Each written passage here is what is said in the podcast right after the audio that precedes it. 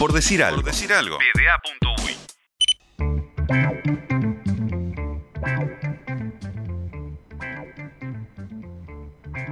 Muy bien, como decíamos, estamos en charla de vestuario de viernes y para analizar el Uruguay-Paraguay que, sucedió ayer, con, conmigo y con Facundo están el Matraca Gutiérrez. ¿Cómo andás, Matraca? ¿Cómo andás, Felo? Mucho gusto, placer estar acá como siempre. Pablo Castro también. Placer, buenas tardes, un gustazo.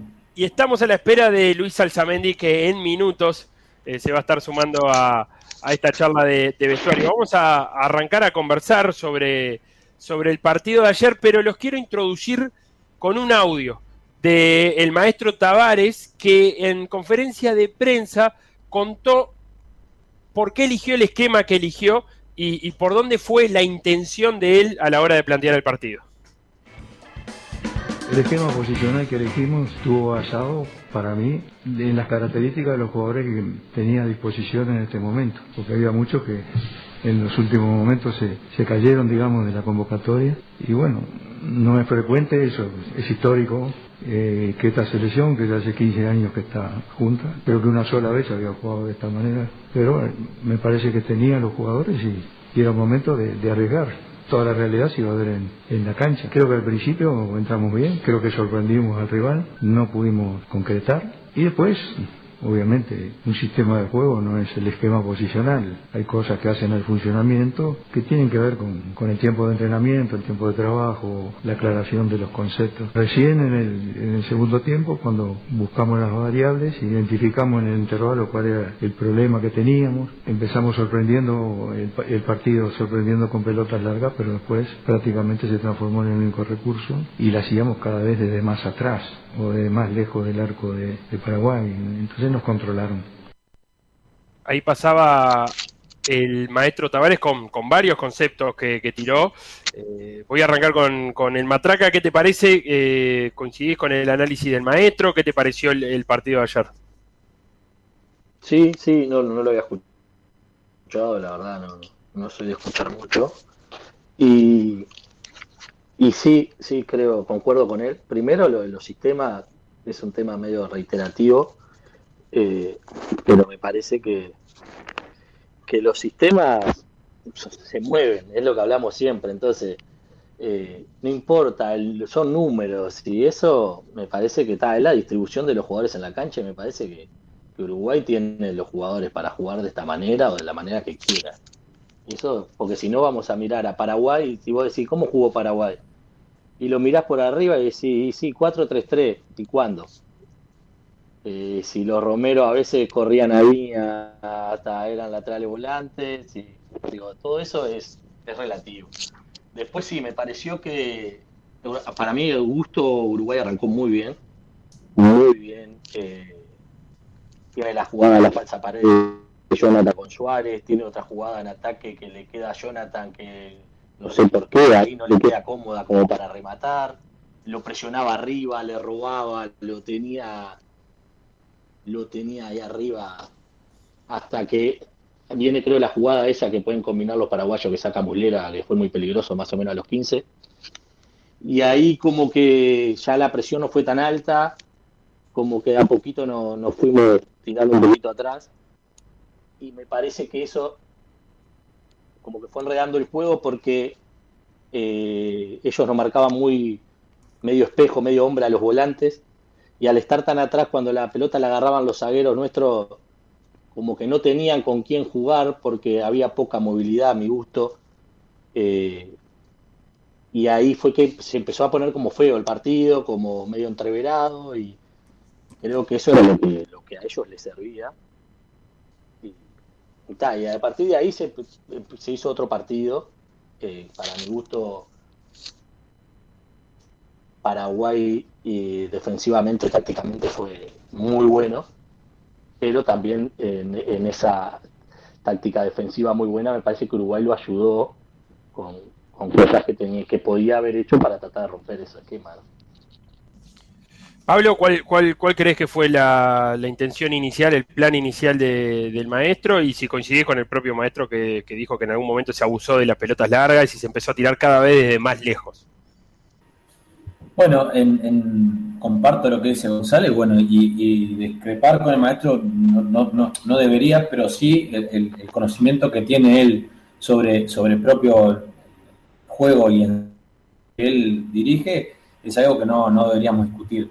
Y, entiendo, y justo lo que dice Gonzalo, que es el, hablar de los sistemas y, ampliar sobre eso, es como, como que siempre terminamos hablando sobre los números y no en, en los ejecutantes de ese sistema. Entonces, lo que me hace referencia a mí es que lo que plantea el, maestro, lo que planteó la selección en sí en el juego era intentar acumular jugadores de, técnicamente muy buenos, eh, que, el juego fluya por ahí, que utilizar las bandas como, centro o, abastecimiento de esos, de esos doble, doble atacante que pusimos, pero no rindió. Yo miraba un poquito la movilidad de Fede en un momento del partido, que buscaba traer los volantes de, Paraguay, pero como, como recién mencionó Gonzalo, era como marca hombre a hombre, y bueno, y empezar a, a ver cómo esa secuencia que se ven en el juego. Entonces, y otra cosa que yo pensé también es que no es ajeno, que siempre trato de mirar otras cosas que suceden a nivel, no solo cuando rueda la pelota, es, que venimos a la, eliminatoria a jugar, terminan las competencias eh, europeas, el jugador viene a, a, incorporarse a un nuevo sistema, a un nuevo mundo en una semana y pretendemos que el funcionamiento sea tan natural como, como, muchas veces funciona porque se conoce. Y lleva un proceso. Yo tengo una plena confianza que ahora el partido próximo va a funcionar mejor Uruguay. Eh, eh, con sistema idéntico o diferente. Pero lo quiero ver un poquito de ese lugar, como que me imagino esa, esa cabeza de ese jugador. Bueno, vamos a ejecutar acá, nueva competencia, retomamos la eliminatoria y bueno, ahí en juego quiero ver ese fútbol desde ese lugar y no solo el tal variante táctica o no, simplemente miraba eso. Bien, sumamos a Luis Alzamendi, que, valga la redundancia, se suma a esta charla de vestuario. Estamos hablando de, estas primeras impresiones del maestro Tavares diciendo por qué no había salido el plan inicial.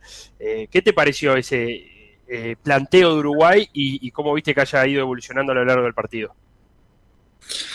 Bueno, buenas tardes para todos un gusto saludarlos. Eh, yo creo que fue, como dijo Pablo, eh, juntar gente que juega bien, que tiene buen pie, que tiene buena técnica y tratar de que fluya desde ahí.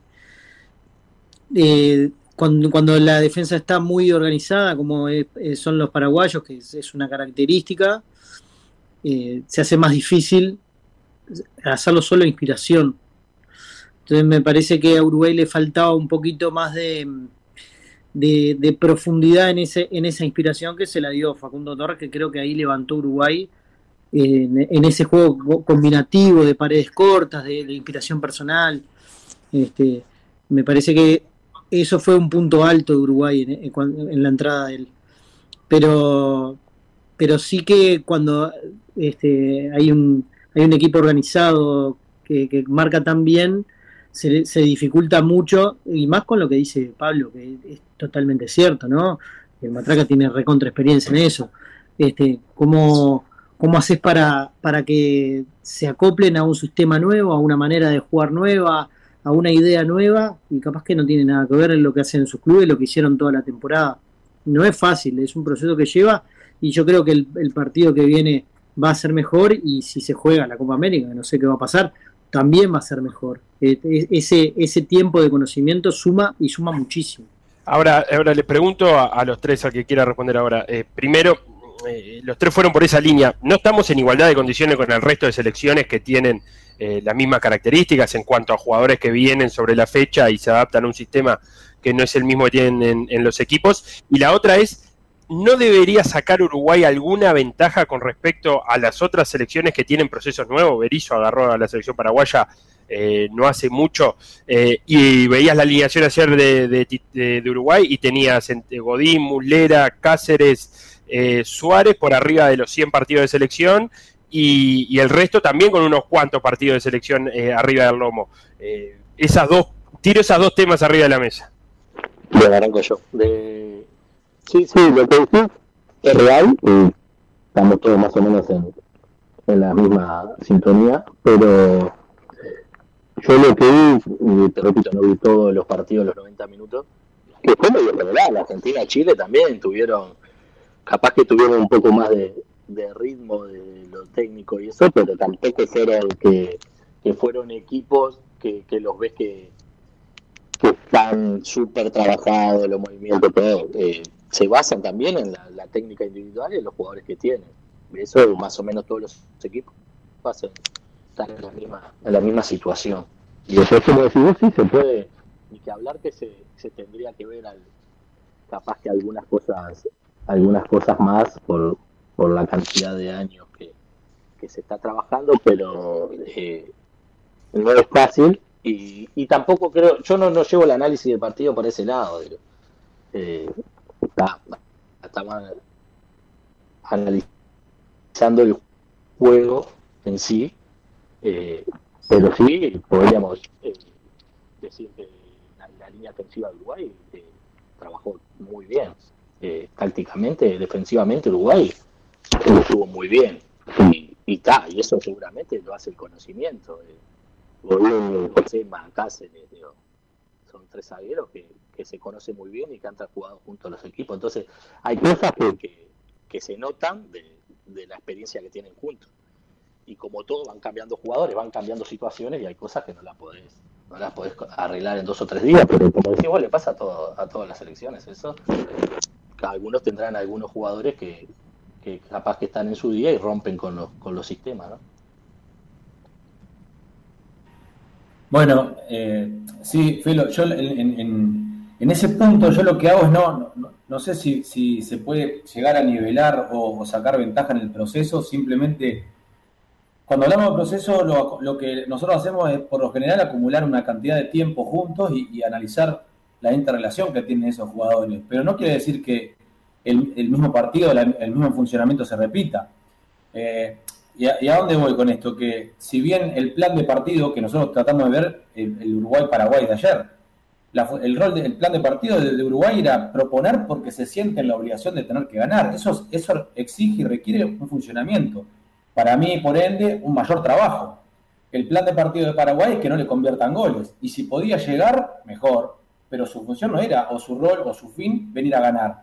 Entonces, en ese rol, en ese funcionamiento de trabajo, con una semana de trabajo, yo lo estoy estimando desde este lugar, vi a un, técnico hiperactivo, que era Berizzo, todo el tiempo motivando y, ordenando a los jugadores. En una salida de Uruguay se escucha clarito que vos apretás este y vos no apretés al otro. O sea, él estaba jugando su partido porque el rol, del plan de partido era ese. Que no le conviertan y él si, pudiera, si podía sumar un gol, mejor. Pero por eso te digo, me parece que el, conocimiento no es, no es, no es, es muchísimo para, para unos aspectos, pero en, estos detalles no se ven. Y ahí, como dijo eh, Salsa hace un rato, cuando se nota el cambio de, de actitud es cuando entra un gurí que hace su, debut en la, selección. Supongo que su, su, rol fue andar y jugar y hacer lo que haces habitualmente. ¿Y qué haces vos? Desfachatado, empezó a jugar y como que cambió la cara. ¿Por qué? Porque se sale del plan. Nada, por ahí pienso. Salsa, ¿crees que, eso de, llevar el peso, de tener que salir a proponer, de jugar, de la obligación de ganar, eh, requiere eh, otro tipo de trabajo diferente al, que, al plan que vino a plantear Paraguay? Sí, yo creo que es mucho más difícil. Creo que lleva más trabajo, más tiempo. Eh, es mucho más fácil, no es mucho más fácil por subestimarlo, ¿no? Porque el trabajo defensivo también lleva su, su tiempo y, su, y sus eh, interrelaciones entre los jugadores. Este, pero sí que es, es, mucho más difícil crearte los espacios y, y, aprovechar las ventajas que se dan a través del juego cuando, cuando el otro equipo te las achica. Y, y el trabajo defensivo tampoco varía tanto. Hay, yo creo que hay muchas maneras, hay muchas más maneras de atacar que de, defender. Entonces no es tanto lo que, lo, que le cambia a, los defensores jugar en... Eh, alguno podrá marcar al hombre más en zona o, o le gustará al, técnico de turno de su equipo que marque de determinada manera, pero son, no son, me parece que no es tanto la variación en, ataque me parece que sí. A este equipo lo vamos a atacar de esta manera, a este de otra manera. Tenemos esta característica, las tenemos que aprovechar así. Yo creo que sí, que es, más difícil proponer y, sobre todo, como dijo Pablo, que vos, vas vos tenés la obligación o te sentís en la obligación de salir a ganar y, no es fácil, no es fácil de un día para el otro. Entonces un, un chiquilín como Facundo Torres, que tiene, que tiene eso naturalmente, no sé si naturalmente, pero sí que él sabe muy bien aprovechar cuando recibe entre cuatro y él sabe que tiene la ventaja. Y esa ventaja es medio segundo y él la sabe aprovechar, tiene la técnica, tiene, tiene todo. Entonces, un tipo así te, desbarata cualquier cosa y hace levantar al equipo. Con los pases filtrados de, Federico Valverde de, de esas cosas te, van levantando al equipo. Pero es mucho, eh, es muy, muy difícil cuando la, defensa está organizada. Y es, es un poco más fácil organizar una defensa. Entonces sí, proponer me parece que sí, que, es más difícil. Para seguir con la charla, vamos a volver a escuchar al, maestro Tavares que, habla de algunos, de algunos rendimientos. Eh, lo escuchamos al maestro y seguimos conversando. Los jugadores que jugaron por afuera hicieron de las cosas, quizás un poco más. Giovanni González, que está en un momento muy bueno y tiene todas las características para destacarse en esa función. Y lo hizo a través de un esfuerzo de voluntad increíble, al punto que yo creí que estaba lesionado, pero estaba cansadísimo cuando faltaban dos o tres minutos y ya no nos quedaban cambios porque habíamos hecho todos los cambios en, la, en las oportunidades que hay ahora para hacer los cambios, ¿no? Y bueno, Matías Viña tiene mucha experiencia también en subir al ataque, está jugando en un medio muy, muy importante. Lo de ellos estuvo bien. Y después el, sistema defensivo, Godín fue un, gran partido, este, el resto de la defensa también, ya digo, no, no conseguimos, concedimos mucho al rival y bueno, y no pudimos. Y yo tengo autocrítica. Quizás llega un momento que uno se puede haber equivocado, poner un jugador, poner a otro, pero yo voy a seguir intentando, ¿eh? como debo, como mi, responsabilidad, y no esperar a, yo que sé, ganar dos o tres partidos seguidos para que a uno le tiren flores. Ahí pasaba el maestro con, con algunos nombres propios eh, sigamos pensando el, partido de ayer. El maestro hace hincapié en, los jugadores que jugaron por afuera, pero acaba una opinión mía como para conversar. Eh, lo mejor de Giovanni se vio el segundo tiempo, ¿no? Cuando pudo ahí sí correr un poco más. Después, eh, no sé si dónde falló, y eso lo quiero conversar con ustedes como para generar que esos jugadores que van por afuera eh, tengan ventaja, como para poder realizar. No sé si fue eh, una circulación en, el carril central que no fue la adecuada a la hora de salir, eh, si no encontramos los espacios en salida con pelota, o sea, el, problema un poco más atrás, si fue ubicación de los jugadores. ¿Por dónde vieron ustedes que pasó el, principal problema de, Uruguay a la hora de crear juego? Empiezo con Pablo, que te veo ahí sacando apuntes. No, porque me anoto lo que, porque no lo escuché del maestro y anoto algo que pueda llamarme la atención. En realidad, sí, eh, para mí eh, Uruguay volvió a lo mismo. Y reitero lo que dijimos charlas pasadas, que era sobre las defensas organizadas frente a los equipos uruguayos. Tengo un concepto que, bueno, capaz que el fútbol me lo quita o me lo agrega o me lo suma, pero que es difícil, sumamente difícil para nosotros. Es Paraguay y tenemos como un gen ahí bastante parecido. Entonces, nos chocamos contra eso. Entonces, eh, ayer miraba a un, Uruguay muy anunciado, muy demasiado anunciado, con pase eh, en circulación bastante lento. Y para mí la idea era acumular pases sobre el centro de la cancha y, llegar por afuera. Pero obviamente, cuando hacía persecuciones, como dijo Gonzalo al principio, Almirón creo que seguía a Giovanni y, por otro lado Romero, que se, a, Viña, lo, se hace muy difícil. Entonces vos continuamente tenés que buscar espacios, que yo por eso reitero, vi a Federico buscar muchos espacios entre Jonathan y Luis, y con la pelota en los pies, por ejemplo, de Bentancur, pero él no, había ninguna, en ningún momento había un cambio de ritmo, ni con, ni con traslado, ni con, ni con, ni con un pase que rompa. Entonces a mí lo que, me, lo que me generó era cambiar, rotar eso, es poner a Federico más de cinco y que lance ahí, que busque a otro jugador entre medio. Y en un momento pensé que que Facundo podía entrar en esa situación. Por eso me imaginé que para mí el déficit fue eso, muy anunciado en los pases, no hubo cambios de ritmo en, orientaciones y, fue muy, muy, anunciado todo. Y ahí en esa defensa organizada, que es la que hablamos, para mí se hacen mucho más fáciles las marcas y los trabajos defensivos. Eh, Salsa, voy contigo con una duda muy puntual. En salida Uruguay tenía tres, Paraguay tenía un solo punta. Eh, ¿No crees que por algún momento faltó la entrada en conducción de, los stoppers como para generar eh, mayor ventajas con, un jugador más sumado al, ataque? Sí, yo vi, yo vi eso también. en algún momento me pareció que podía llegar a estar sobrando algún zaguero. Pero, pero pensé que capaz que se incorporaban los zagueros, porque Josema lo puede hacer y, Cáceres está acostumbrado a hacerlo. Este, yo creo que, que, ahí en la, en la, parte de elaboración, eh, como dijo Pablo, eh, la circulación eh, no, no, fue la mejor. No sé si la cancha también influye, que parecía que no estaba muy buena. Pero también yo le, le agregaría que, que, capaz que faltaba un pase intermedio para poder, para poder hacer los cambios de orientación o mismo el, el zaguero encontrara cuando, cuando se incorporara cuando entrara en conducción, que tuviera un pase más. Porque generalmente los volantes que ayer jugaron en Uruguay juegan de frente a la cancha. Entonces jugar con un, con un tipo enganche que pudiera jugar de espalda, me parece que en algún momento faltó eso. Cuando Uruguay salía por un lado, se hacía difícil poder, poder llevar la pelota al otro lado, que, que capaz que se podía aprovechar mejor el espacio. De hecho, Giovanni González la toca muy poco en el primer tiempo y Viña no la toca en el segundo, lo terminan sacando. Entonces me parece que ahí faltaba ese jugador capaz que sobraba atrás, eh, capaz que ponerlo ahí en mitad de cancha. Matraca, cierro cortigo esta ronda. Tampoco fue una buena noche de los volantes en, los números que, tienen de precisión de pases. Estuvieron los tres, Bentancur, Vecino y Valverde, por abajo del promedio, que quizás también explique eh, algo. Entre ese promedio y la ubicación de los jugadores, eh, algunos problemas que tuvo Uruguay con el juego. Sí, creo que eso también eh, eh, es también por la presión que, ejercía Paraguay, más la poca movilidad que, tenía Uruguay, ¿no?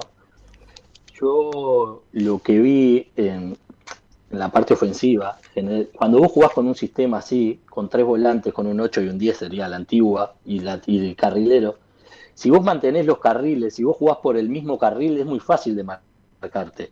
Entonces, cuando vos te marcan a hombre y, vos corres para adelante nada más, es muy fácil marcarte. A mí me parece lo que faltó, una de las cosas que faltó, falta muchas cosas, esto es fútbol. Eh. Digo, fue la permuta entre el 8 y el 4, entre el 10 y el 6, que si vos lo mirás los equipos europeos que, juegan con estos sistemas, lo hacen mucho.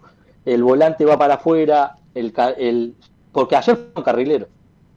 Que es un nombre que a mí no me gusta, porque el carrilero va por un carril, y ayer fueron carrilero, porque decían corrían así.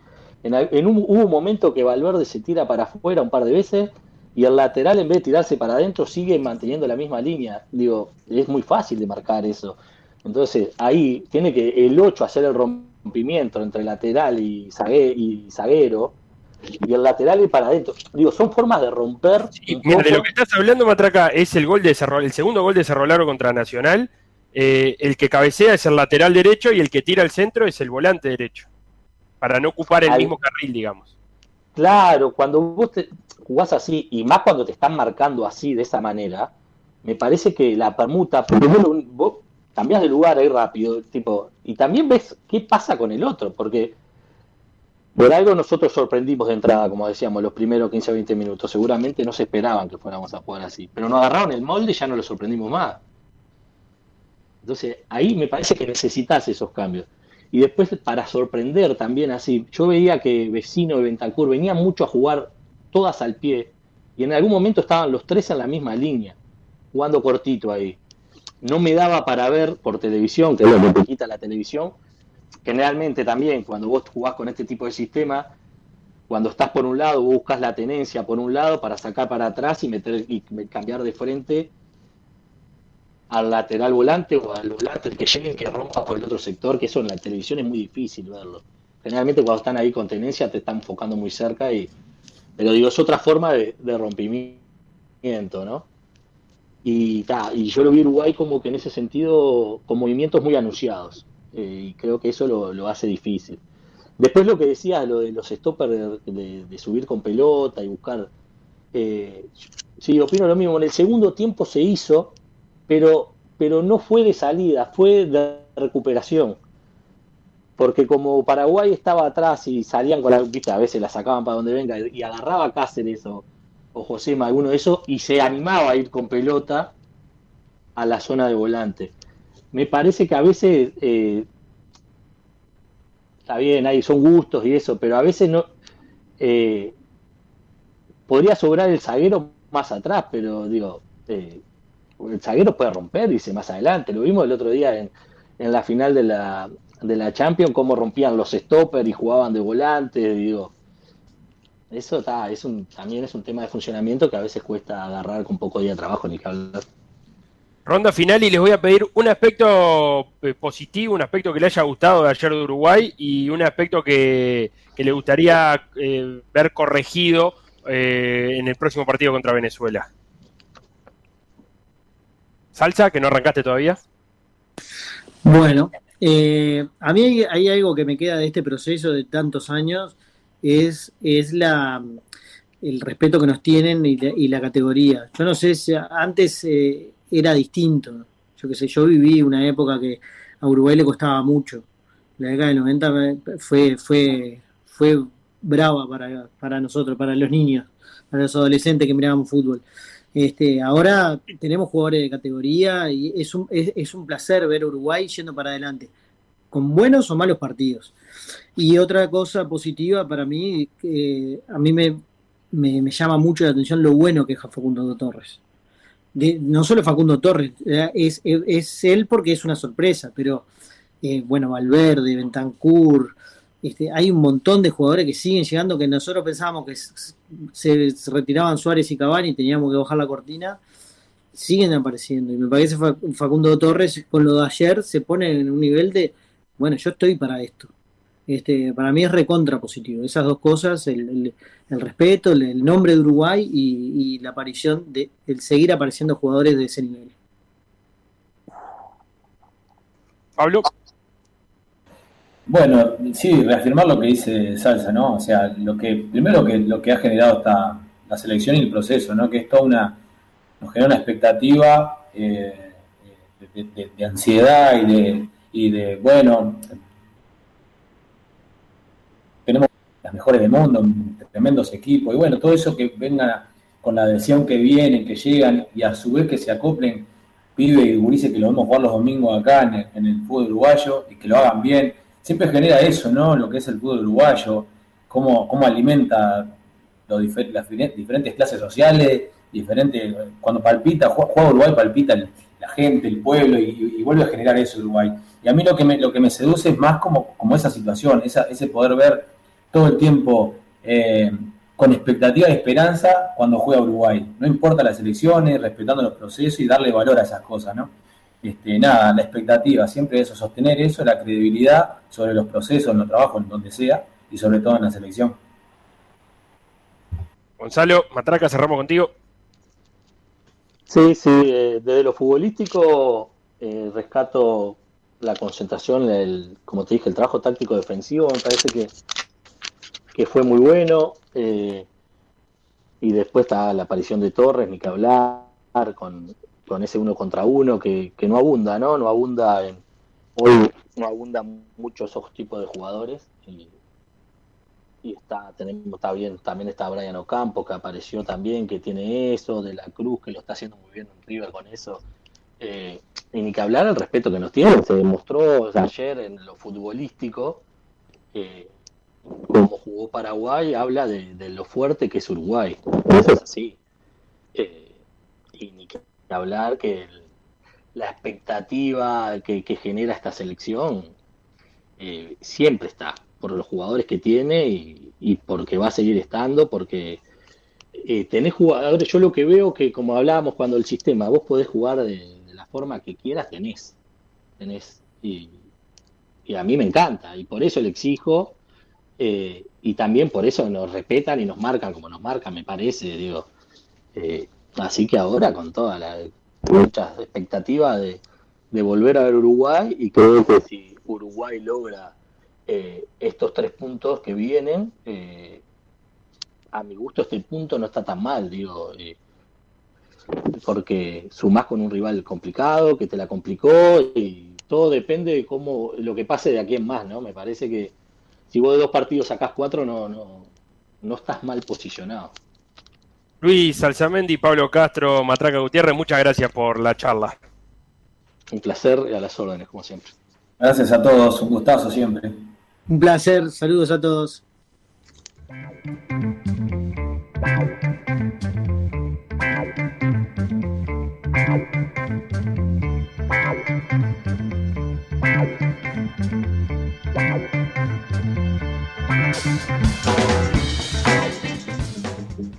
Bueno, hoy ha pasado una nueva charla de vestuario, Facu, con, muchos conceptos interesantes. Eh, voy a proponer seguir escuchando al, maestro Tavares con, dos audios. Le voy a pedir a Beto el, el audio número 4 primero, porque eh, ah, el maestro Tavares hablando de, Facundo Torres, que tanto, que tanto apareció en esta charla que acabamos de tener.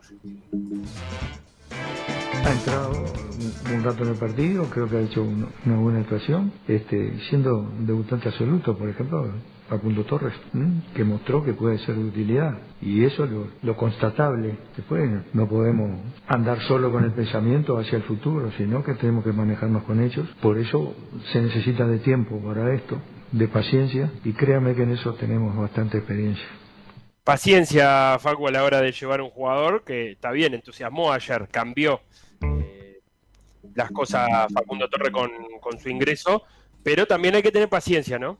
Sí, sí, por ahí lo decía también eh, Matraca, hablando de Uruguay en general ayer eh, y los primeros 15 minutos de juego y cómo vos podés generar una sorpresa, creo que lo mismo pasa, pasa con los jugadores y aplica. A Facundo Torres hasta el momento lo conocen, acá en Uruguay lo conocemos, acá en Uruguay lo conocen un poco aquellos que lo han enfrentado en Copa Sudamericana en este corto eh, periodo, en esta fase de grupos, pero todavía no es un nombre que esté sonando tan fuerte. Ahora, cuando empieza a hacer sus apariciones con la selección y lo empiezan a ver los técnicos rivales y ya empieza a entrar en los scoutings de los próximos equipos de Uruguay, ya eh, también van a empezar a descubrirlo más y van a, tener, van a empezar a tener otros recaudos con él y otras precauciones cuando, cuando le toque entrar. Entonces yo creo que por eso también Tavares llama a la advertencia, porque una cosa es el debut, que por supuesto tiene muchos nervios para el jugador, mucha carga de presión, pero también tiene ese factor de ser una sorpresa, de ser desconocido para el otro. Y otra cosa es cuando empezás ya a progresar, ganar escalones en, la escala internacional del fútbol, digamos, es lo más complicado, porque es parte también del discurso del maestro, ¿no? Si hay algo más difícil que, ganar, en este caso no, ganar como resultado, sino ganar como concepto, como debutás, lo haces bien. Si hay algo más difícil que jugar bien un partido, es jugar bien dos partidos, y tres partidos, y cuatro partidos, pues ya te van a empezar a mirar a vos. Sí, y hay que, que tener mucho cuidado al hacer futurología porque la permanencia o no, o rendimiento o no de un jugador de la selección también está, lo va a dictar su carrera futbolística eh, en los clubes. Y, para, y ayer teníamos la muestra de Brian Rodríguez que, en su momento jugando por afuera y el paso a Europa le está costando, entonces no, ayer no entró por lo menos en las consideraciones primeras de, del maestro Tavares porque sus últimos tiempos en el Almería no, no fueron de igual regularidad que como lo venía haciendo en Los Ángeles.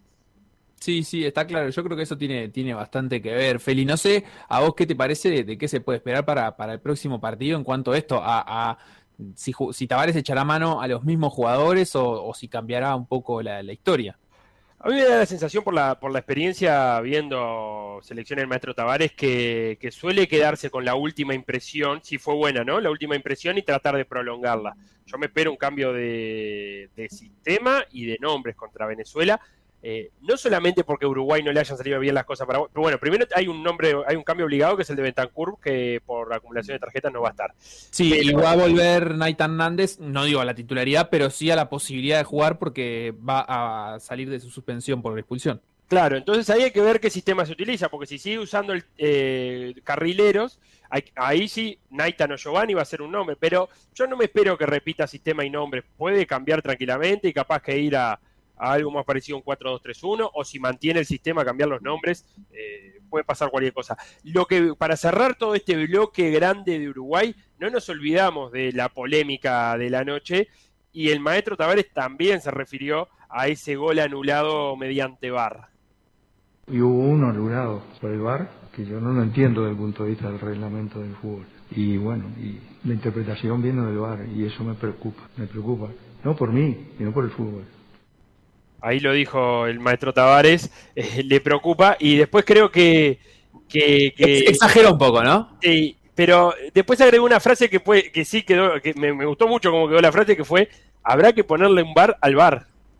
Bueno, claro, está bien. Eh, pero, pero eso de no por mí, sino por el fútbol, bueno, está. entiendo que eh, no, nos puede preocupar, digamos, en, qué resulte esto para el fútbol. Ahora, en el momento que vos estás declarando esto en una conferencia de prensa, sí, maestro, es por vos. Capaz que si eso hubiera sucedido con, un gol en otro partido, no, estarías hablando de, la situación. O sea, en el momento lo que llama la atención es la situación concreta en un partido de Uruguay. Y está bien, ¿eh? No, no, me parece mal, digo, Uruguay está bueno que, pueda reclamar dentro de los, de los márgenes y de los parámetros que la Conmebol permita, y capaz que salteándoselos un poquito también, eh, porque nada, la verdad es que fue una incidencia eh, que perjudicó bastante a Uruguay y que no es la primera vez que Uruguay termina perjudicado por el VAR. La última Copa América Uruguay terminó fuera por un gol de un offside, creo yo, ficticio también, ¿no? O sea, como que nunca...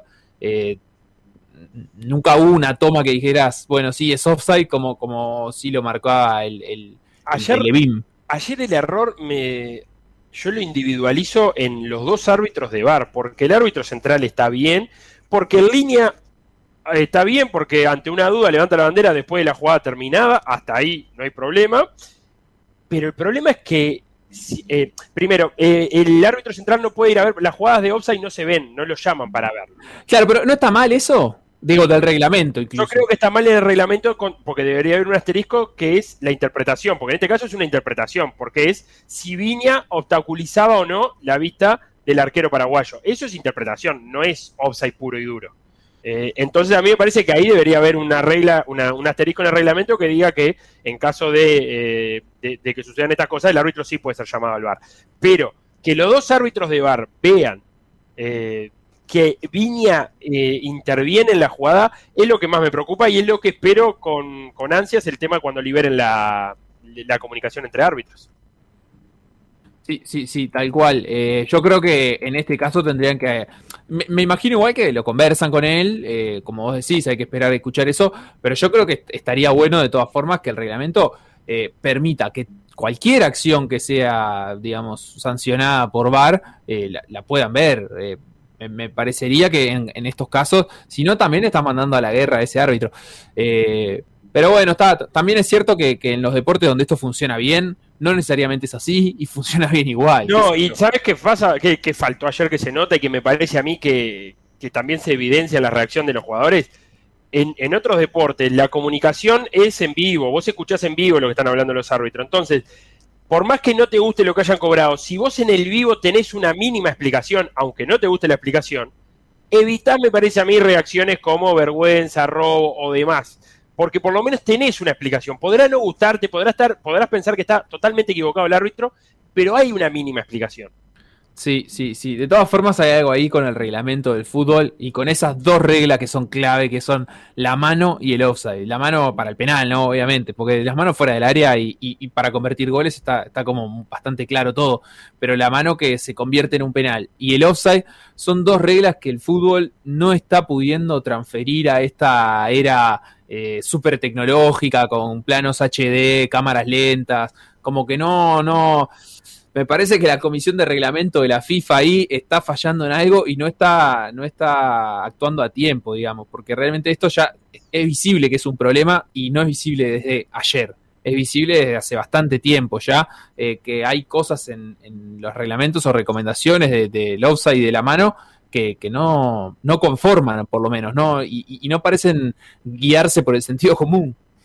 Cierro este bloque solamente con un dato, y es que desde Brasil son cada vez más fuertes los rumores, y no solo rumores, información de que los jugadores de la selección brasileña están eh, decididamente en contra de que se realice la Copa América en, en Brasil. Hay una nota del diario AS que habla de de un Casemiro, capitán de la selección brasileña, muy enojado porque Tite no lo dejó comparecer ante los medios en la jornada de ayer, porque Casemiro iba a plantear públicamente que, no querían la, Copa América, y Tite, el entrenador, eh, lo que busca es eh, que los jugadores hablen luego de esta doble fecha. Así que yo espero, eh, bueno, el, colega Seba Giovanelli también habló de una, de una llamada entre Messi y Suárez para ver, para conversar sobre el tema. Así que yo creo que luego de esta segunda fecha algo de ruido va a haber. No sé qué terminará pasando, pero algo de ruido va a haber entre, entre los jugadores y la Copa América. Claro, está bien. Eh, se, entiende la postura de los jugadores de Brasil en caso de que las informaciones que surgen sean en definitiva confirmadas. También se entiende un poco eh, la postura de Tite, ¿no? O sea, como entrenador, él tiene que, procurar que su equipo esté concentrado para poder, para poder disputar los dos partidos que tiene por delante por eliminatorias. Y, me parece lógico que él, eh, digamos, trate de dilatar un poquito esa discusión hacia más adelante, porque eh, está claro que si los jugadores entran en el ojo de la tormenta ahora, eso puede tener repercusiones después dentro de lo que pasa dentro de la cancha y, bueno, y, y Tite está tratando de preservar eso, me parece. Tanda y a la vuelta repasamos un montón de deportes que también se disputaron ayer y se siguen disputando hoy.